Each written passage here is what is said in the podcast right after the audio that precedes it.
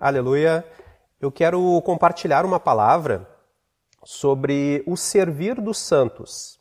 É, essa palavra o Senhor me deu e eu quero olhar com vocês na palavra para que nós possamos ver o nosso maior exemplo de servo, que é Jesus.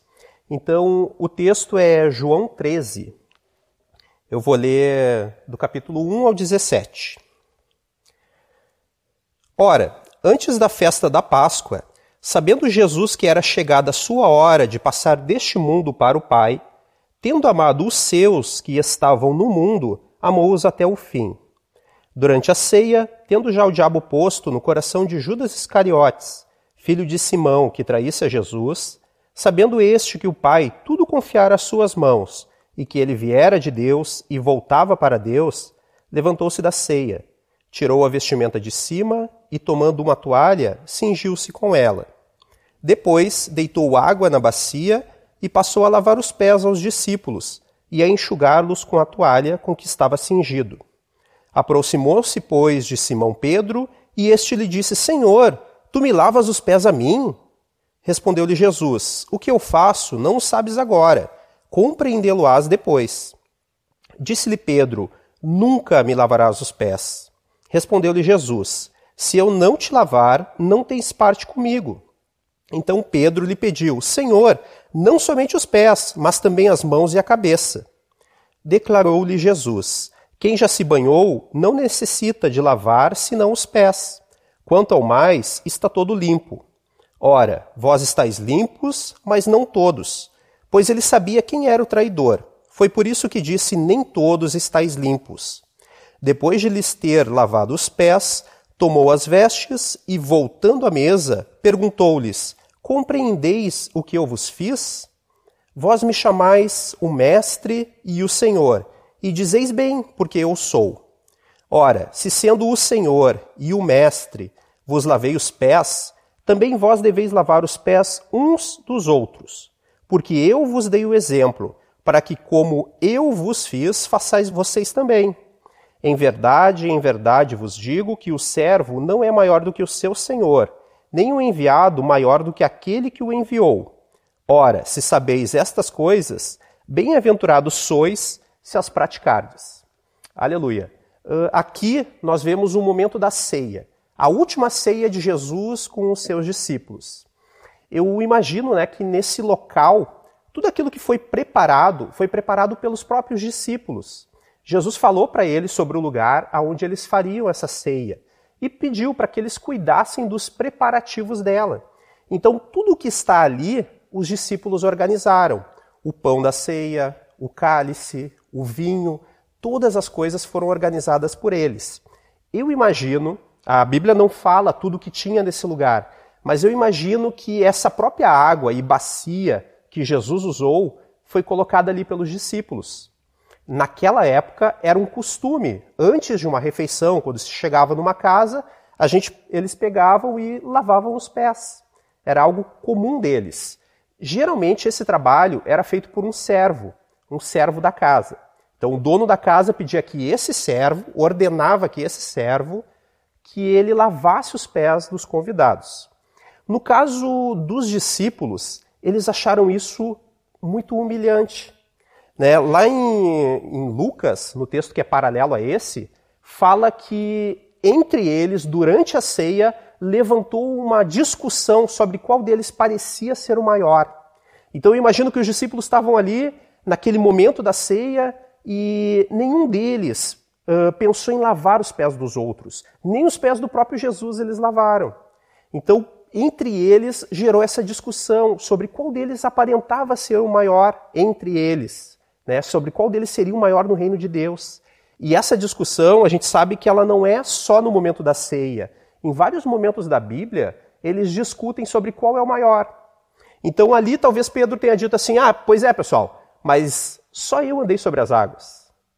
E o João talvez tenha dito: ah, mas eu sou o discípulo amado. E cada um deles tinha motivos para dizer o quanto ele era grande. Só que enquanto tinha essa discussão, provavelmente Jesus se levantou e começou a ir para o canto da sala. Enquanto eles comiam, enquanto eles discutiam sobre isso, Jesus foi para um canto. Talvez essa discussão deles, né, eles tenham continuavam discutindo, mas aí eles olharam para Jesus, Jesus num canto, é, o que será que ele vai fazer? A Bíblia fala que ele tira a vestimenta de cima, ele pega uma toalha, se cinge com ela.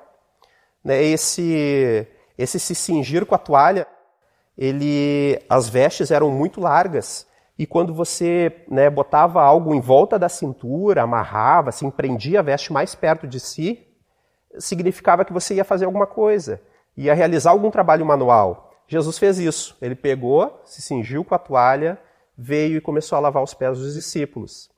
Aquilo ali foi para eles muito chocante, porque aquele era um trabalho que um servo deveria fazer. E ali eles estavam vendo o Senhor fazendo.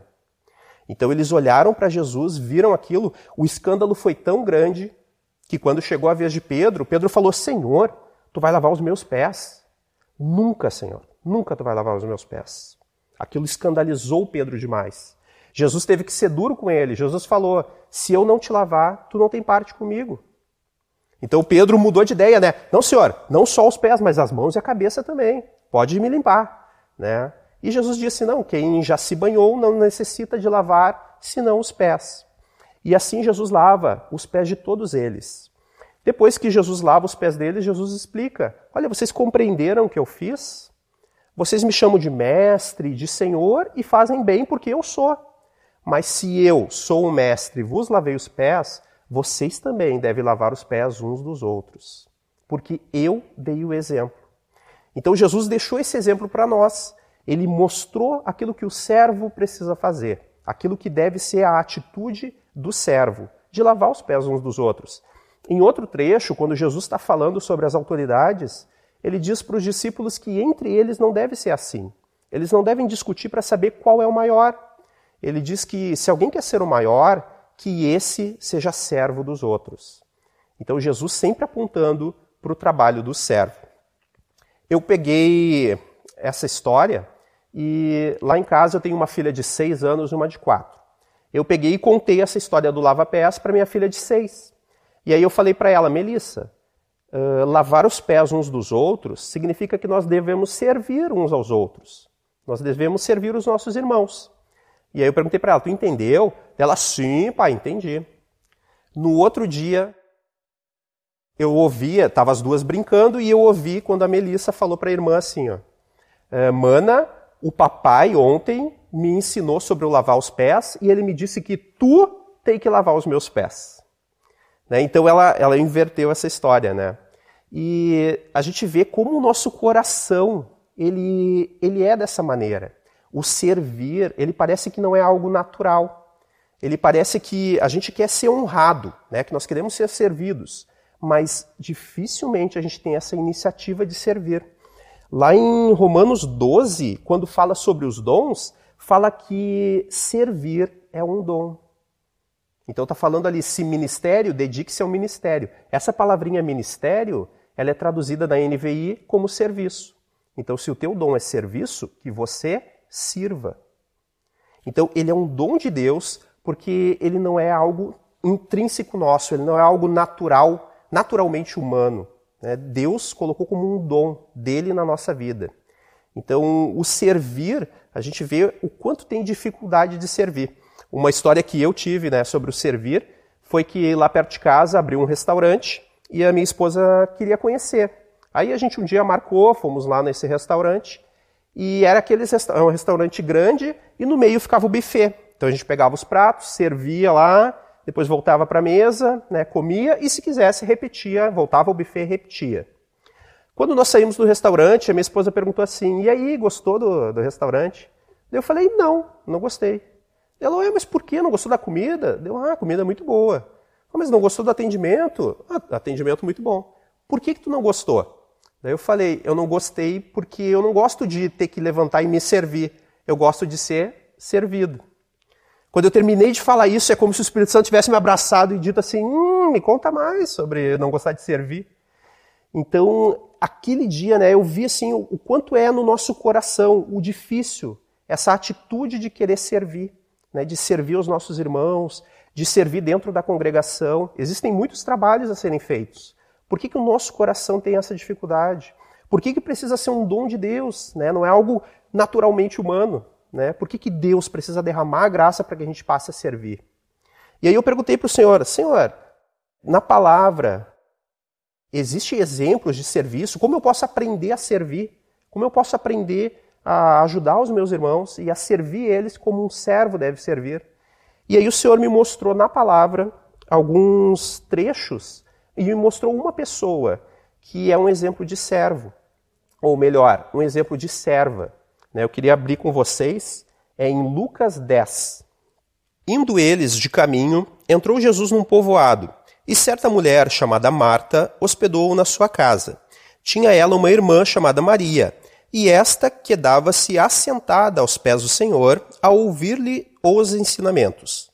Marta agitava-se de um lado para o outro, ocupada em muitos serviços. Então se aproximou de Jesus e disse: Senhor, não te importas que minha irmã tenha deixado que eu fique a servir sozinha? Ordena-lhe, pois, que venha ajudar-me. Respondeu-lhe o Senhor: Marta, Marta, andas inquieta e te preocupas com muitas coisas. Entretanto, pouco é necessário, ou mesmo uma só coisa. Maria, pois, escolheu a boa parte, e esta não lhe será tirada. Aleluia. Ah, eu quero que vocês prestem atenção aqui na Maria, tá? Nós vamos dividir a vida da Maria em três partes. Essa primeira parte aqui eu coloquei o nome de conversão. É aquele momento que ela está conhecendo a Jesus. É o nosso primeiro amor, é aquele momento em que nós ouvimos a palavra do Senhor e falamos sim para Ele. Permitimos que Ele entre na nossa vida, que Ele entre na nossa casa. Aqui um detalhe: a Maria está aos pés de Jesus, ouvindo os seus ensinamentos. Esse estar aos pés era uma atitude comum aos discípulos. Quando Paulo fala sobre que ele foi instruído aos pés de Gamaliel, né, ele está dizendo o que Gamaliel ensinava a ele, né, ministrava a ele. Assim está Maria, ela está aos pés do Mestre, ouvindo seus ensinos. Então, nesse momento da conversão, é aquele momento que nós dizemos sim para todas as coisas do Senhor. Né? Então, os irmãos nos chamam para ir num lugar evangelizar, nós dizemos sim, vamos lá. Né? As pessoas nos chamam para orar, nós vamos, nós jejuamos, nós buscamos o Senhor intensamente e começamos a deixar algumas coisas para trás, coisas da velha vida, nós começamos a abandonar. Aquilo que antes nos trazia alegria, agora nós passamos a deixar de lado aquilo porque nós trocamos pela alegria de estar com o Senhor. Então o Senhor, ele é a nossa nova vida, ele é a nossa nova esperança. A gente começa a ver e conhecer um pouco mais o Senhor. Então aqui Maria, ela está nesse momento da conversão dela, onde ela está ouvindo do próprio Senhor as suas palavras e os seus ensinos. Mas, ao mesmo tempo, enquanto ela está ali, a Marta vem e a Marta está querendo que a Maria ajude ela. Né? A Marta fala: Ó, oh, Senhor, eu estou aqui servindo sozinha e a Maria está aí sentada, manda ela vir me ajudar. E Jesus vai em defesa de Maria. Né? Ele fala: Olha, Marta, tu está agitada com muitas coisas, uma só é necessária. E a Maria escolheu a boa parte. Qual era a boa parte? Estar aos pés do Senhor, ouvindo seus ensinamentos. Então a Maria estava ali diante dele, né? diante daquele que podia mudar a vida dela. O segundo momento é um segundo momento da vida de Maria. Ele está em João 11. Aqui, o capítulo de João 11, ele vai falar sobre a ressurreição de Lázaro. Né? Vai falar da morte dele. E a morte de Lázaro era extremamente complicado para Marta e Maria. A Bíblia fala né, que eles eram três irmãos, Marta, Maria e Lázaro. Aqui não fala se eles tinham pais ou não comenta outras pessoas da família deles. Provavelmente eram só os três. E por Lázaro morrer, elas perderiam a referência masculina delas naquela sociedade. E isso era um grande peso para aquelas mulheres. Né? Lá no livro de Atos, a gente vai ver de viúvas que foram esquecidas na distribuição. Né? Então, esse participar de um homem, né? essa presença de um homem na família era algo muito importante. Elas precisavam ter aquela referência masculina ali entre elas. E com a morte de Lázaro, o destino das duas irmãs estava seriamente comprometido. Com certeza era o pior momento da vida delas. Então Maria aqui, ela está num momento terrível, no momento, no pior momento de sua vida. No texto conta que A Marta ficou sabendo que Jesus tinha chegado, ela foi lá, foi falar com Jesus. Jesus traz um ensino para ela sobre a ressurreição dos mortos. E um pouco depois dele ministrar um tempo com ela, ela sai, a Marta sai, e ela chama Maria. E aqui é o trecho que nós vamos ver. É no João 11, no, a partir do versículo 28.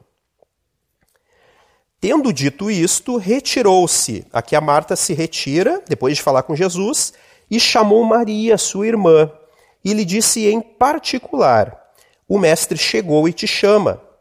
Ela, ouvindo isto, levantou-se depressa e foi ter com ele, pois Jesus ainda não tinha entrado na aldeia, mas permanecia onde Marta se avistara com ele.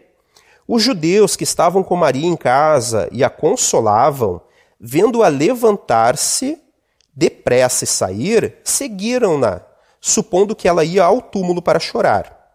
Quando Maria chegou ao lugar onde estava Jesus, ao vê-lo, lançou-se-lhe aos pés, dizendo: Senhor, se estiveras aqui, meu irmão não teria morrido. Mas Jesus, vendo-a chorar, e bem assim os judeus que a acompanhavam, agitou-se no espírito e comoveu-se. E perguntou: Onde o sepultastes? Eles lhe responderam: Senhor, vem e vê. Jesus chorou.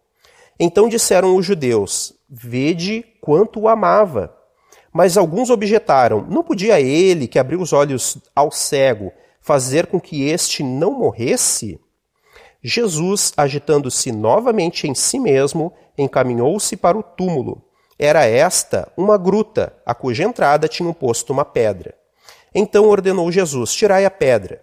Disse-lhe Marta, irmã do morto: Senhor, já cheira mal porque já é de quatro dias. Respondeu-lhe Jesus: Não te disse que se creres, verias a glória de Deus? Tiraram então a pedra, e Jesus, levantando os olhos para o céu, disse: Pai, graças te dou porque me ouviste. Aliás, eu sabia que sempre me ouves, mas assim falei por causa da multidão presente, para que creiam que tu me enviaste. E tendo dito isto, clamou em alta voz: Lázaro, Vem para fora. Saiu aquele que estivera morto, tendo os pés e as mãos ligados com ataduras, e o rosto envolto num lenço. Então lhes ordenou Jesus: Desatai-o e deixai-o ir. Muitos, pois, dentre os judeus que tinham vindo visitar Maria, vendo o que fizera Jesus, creram nele. Outros, porém, foram ter com os fariseus e lhes contaram dos feitos que Jesus realizara. Aqui, esse momento, eu coloquei o nome de provação da fé. É o momento onde Maria tem o seu maior desafio e onde a sua fé é provada. Aqui, quando Marta fala para ela que Jesus está chamando ela, ela corre ao encontro de Jesus, ela se ajoelha aos pés dele e ela fala: Senhor, se tu estivesse aqui, meu irmão não teria morrido. A fala dela é a mesma fala que a Marta disse quando encontrou Jesus. Só que a atitude de Jesus com as duas foi diferente. Para Marta, ele falou sobre a ressurreição, ele trouxe uma palavra sobre a ressurreição para ela. Com a Maria, não. A Maria aqui, Jesus não diz nada. Jesus pergunta: Onde o sepultastes? E eles mostram para ele onde que Lázaro estava. Eu, a Bíblia não comenta né, o porquê dessa diferença, uh, mas eu creio né, que Marta e Maria, nesse momento, tinham corações ainda diferentes. A Maria, ela sempre demonstra ser muito sensível às coisas do Senhor, às coisas do Espírito. E ela reconhecia o poder de Deus. Mas mesmo assim, a fé da Maria precisava ser provada. A fé dela precisava passar por isso aqui, por esse momento de dificuldade. E o provado não é. A nossa fé ela é provada não para que Deus veja que a gente não tem fé e nos rejeite. A nossa fé é provada com um objetivo o Senhor fala do objetivo em Tiago, lá em Tiago 1. Nos versículos 13 e 4 diz assim, ó: Sabendo que a aprovação da vossa fé, uma vez confirmada, produz perseverança. Ora, a perseverança deve ter ação completa, para que sejais perfeitos e íntegros em nada deficientes. Então aqui a Maria estava nesse momento onde a fé dela era aprovada, mas para que essa fé produzisse perseverança. E assim a Maria passaria a confiar no Senhor de todo o seu coração. No momento de provação, ela vai aos pés do Senhor, com certeza chorando, clamando, mas ela contempla tudo aquilo que o Senhor fez. Né? O Senhor ressuscita o irmão dela quando já era impossível. A Marta até tentou impedir, né? Senhor, já faz quatro dias, já está cheirando mal. E aí o Senhor fala que ele é a ressurreição e a vida. E que a Marta veria aquilo ali, assim como a Maria viu a glória de Deus ao ressuscitar o seu irmão. Então a Maria, ela teve esse grande aprendizado com o Senhor, essa grande experiência de conhecer o poder do Senhor, de saber que ele era a própria ressurreição dos mortos. Aleluia. E agora tem a terceira etapa da vida de Maria, que é João 12. Vou ler do versículo 1 em diante. Seis dias antes da Páscoa, foi Jesus para Betânia, onde estava Lázaro, a quem ele ressuscitara dentre os mortos. Deram-lhe, pois, ali uma ceia. Marta servia, sendo Lázaro um dos que estavam com ele à mesa. Então Maria, tomando uma libra de bálsamo de nardo puro, muito precioso, ungiu os pés de Jesus e os enxugou com os seus cabelos, e encheu-se toda a casa com o perfume do bálsamo. Mas Judas Iscariotes, um dos discípulos, o que estava para traí-lo, disse: Por que não se vendeu este perfume por trezentos denários e não se deu aos pobres? Isto, disse ele, não porque tivesse cuidado dos pobres, mas porque era ladrão, e tendo a bolsa, tirava o que nela se lançava. Jesus, entretanto, disse: Deixa que ela guarde isto para o dia em que me embalsamarem, porque os pobres sempre os tendes convosco, mas a mim nem sempre me tendes. Aleluia. Aqui eu coloquei o nome desse momento que é o momento de adoração. A Maria, depois de passar por toda a tribulação que teve, da perda do irmão, e de ver a glória de Deus ao ele ser ressuscitado, agora ela está no momento de adoração ao Senhor. Aqui, João fala que ela trouxe esse perfume, né? João escreve, e esse perfume pesava mais ou menos um meio quilo. Era um perfume muito caro. O preço é dado por Judas. Eu não sei qual era a habilidade do Judas ali, qual era o conhecimento dele do mercado financeiro da época, mas ele calcula muito rapidamente, né? Ele vê o perfume, ele vê ela fazendo aquilo e ele diz: "Ah, isso aí podia ser vendido por 300 denários", né? E 300 denários é o valor de 300 dias de trabalho. Era um perfume muito caro. Então imagina, você ganha por mês mil reais. Você junta esse dinheiro por 10 meses. 10 meses. Você pega 10 mil reais e compra um perfume. Esse era o valor do perfume, era um perfume muito caro. Talvez a Maria estivesse guardando para o dia do casamento dela. Né? Talvez fosse o bem mais precioso que a Maria tinha lá guardadinho na casa dela. Mas o que, que ela fez? Ela está no momento de adoração. Quando nós adoramos ao Senhor, nada mais importa. Tudo perde o seu valor. O que, que a Maria fez? Ela pegou o seu perfume, ela foi até o Senhor, ela se ajoelhou e começou a lavar os pés dele com aquele perfume precioso. E não só isso, além de lavar os pés dele, né, estar ali ajoelhada lavando os pés do Senhor, ela pegou os seus cabelos e começou a enxugar os pés de Jesus com os seus cabelos.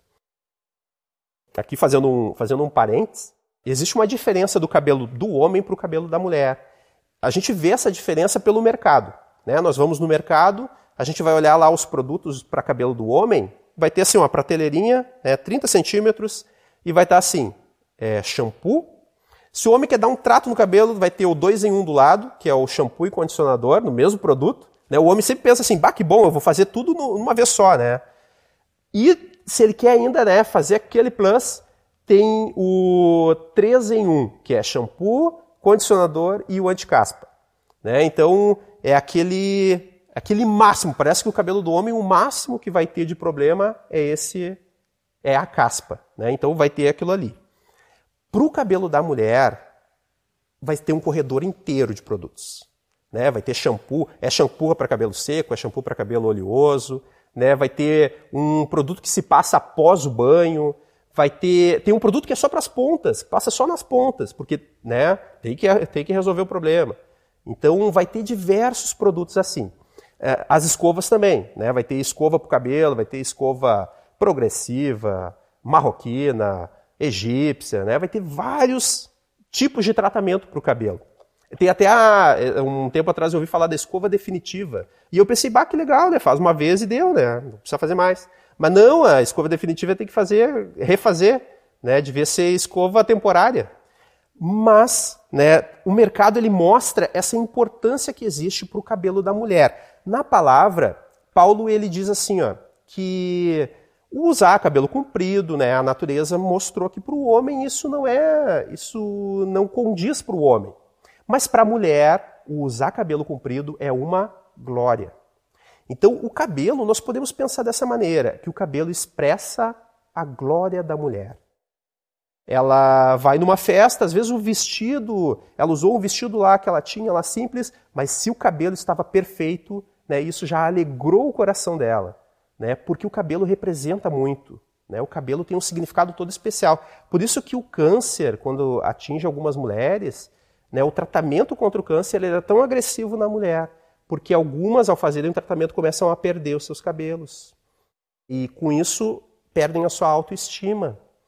Então, o cabelo ele representa muito. Agora, imagina a Maria. Ela pegou aquilo que tinha glória na vida dela, aquilo que era glorioso, e enxugou os pés do Senhor. Né, os discípulos lá na ceia, eles tiveram dificuldade em lavar os pés do Senhor com a bacia e enxugar com as toalhas. A Maria lavou os pés dele com um perfume caríssimo e enxugou com seus cabelos. E aqui nesse Evangelho de João, diz que o Judas ficou contra ela.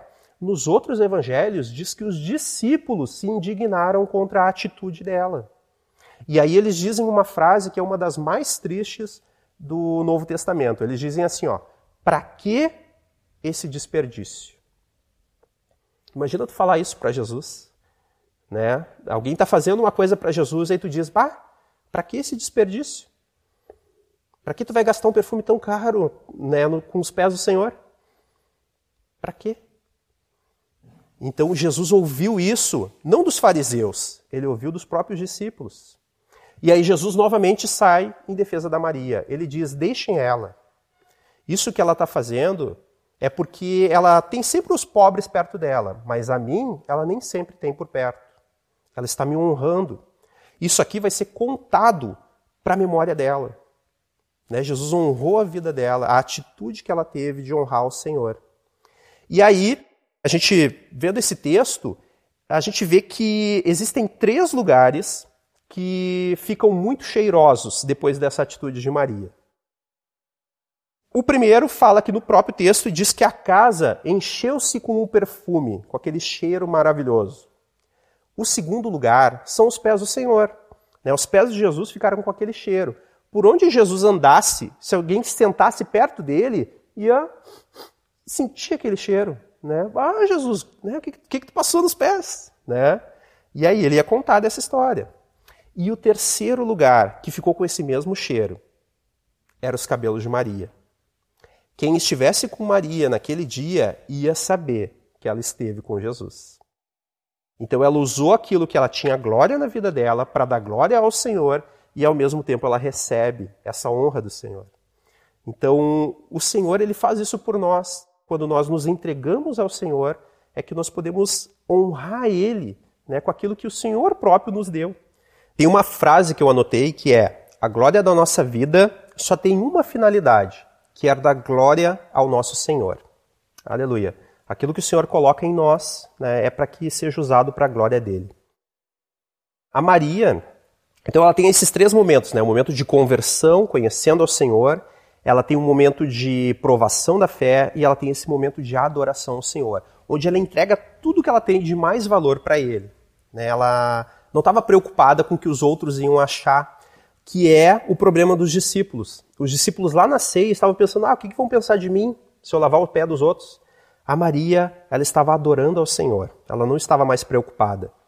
E aqui, se vocês perceberam, esses três trechos que eu li falam do local preferido da Maria, que é aos pés do Senhor. Nos três trechos, ela está aos pés do Senhor. Tem aquela tem uma, um personagem que é o Wally, que tem a brincadeirinha, né? Onde está o Wally? É um personagem está sempre escondido, né? Em algum lugar. E se a gente fizesse isso com Maria, onde está Maria? A Maria está sempre aos pés do Senhor. É no momento de conversão, de alegria, ela está aos pés do Senhor. No momento de tribulação, ela está aos pés do Senhor. No momento de adoração, ela está aos pés do Senhor. Então a Maria, ela é o nosso exemplo de servo, né, de uma pessoa submissa e que entregou tudo ao Senhor. A Maria, ela nesses momentos, ela, ela teve essa perseguição por parte da irmã, né, que queria tirar ela daquele momento, mas ela escolheu a boa parte, né, que era servir ao Senhor e honrar Ele com tudo aquilo que ela fazia. Eu, depois de, de fazer esse estudo, de preparar essa palavra, eu perguntei ao Senhor, né, assim, Senhor, por que que para Maria parece tão fácil lavar os pés do Senhor e para os discípulos e para nós é tão difícil? Né? Para nós isso parece algo que não é nosso. E aí, um tempo depois, o Espírito Santo me respondeu que para Maria foi fácil lavar os pés do Senhor porque ela já estava acostumada com aquele lugar. Então, ela, todos os momentos da sua vida, ela aprendeu aonde ela deveria estar, que é aos pés do Senhor. E um dia, todos nós estaremos aos pés dele. A palavra fala que todo joelho vai se dobrar diante dele. Então, a gente vai estar ali nesse momento. E só que aos pés do Senhor existem dois locais, né? Existe esse local de estar aos pés, ajoelhado, prostrado diante do Senhor, como uma posição de servo, que é a nossa posição, e existe estar debaixo do estrado dos pés, que daí é a posição dos inimigos do Senhor, onde eles vão ser colocados. Então, o convite para todos nós é para que nós, hoje, possamos dobrar os nossos joelhos e possamos estar aos pés do Senhor como seus servos que nós possamos servir ao Senhor e não como um inimigo, ser colocado depois como um inimigo. Então, quero fazer esse convite a vocês para que possamos hoje render o nosso coração ao Senhor e buscar servir os nossos irmãos como a palavra fala, do servir uns aos outros, do lavar os pés uns dos outros, porque esse nos foi o exemplo deixado pelo Mestre, deixado por Jesus. Amém? Aleluia, Senhor. Ó oh, Jesus, obrigado, Senhor, pela tua palavra, Senhor. Obrigado, Senhor, pelo exemplo de Maria, Senhor, que nos mostrou esse exemplo de serva, de alguém que abriu mão da sua própria vida para te servir, Senhor. E obrigado principalmente pelo teu exemplo maior, Senhor. Tu és o nosso exemplo de servo, tu és o nosso exemplo, Senhor, em todas as coisas. Nós te agradecemos porque tu nos serviu, Senhor. Nós te agradecemos porque tu veio e morreu no nosso lugar, Senhor. O teu sangue derramado nos purifica de todo o pecado, Senhor. Muito obrigado, Senhor, pela tua palavra, Senhor. Muito obrigado pelo teu exemplo. Ajuda, Senhor, a cada um de nós que nós tenhamos um coração de servo, Senhor, um coração que se doa pelos nossos irmãos, Senhor. Abençoamos uns aos outros, Senhor, para que a tua igreja cresça, Senhor, no serviço uns aos outros e no nosso serviço como testemunho perante o mundo, Senhor. Aleluia, Senhor. Glória a Ti, Jesus. Amém, Jesus.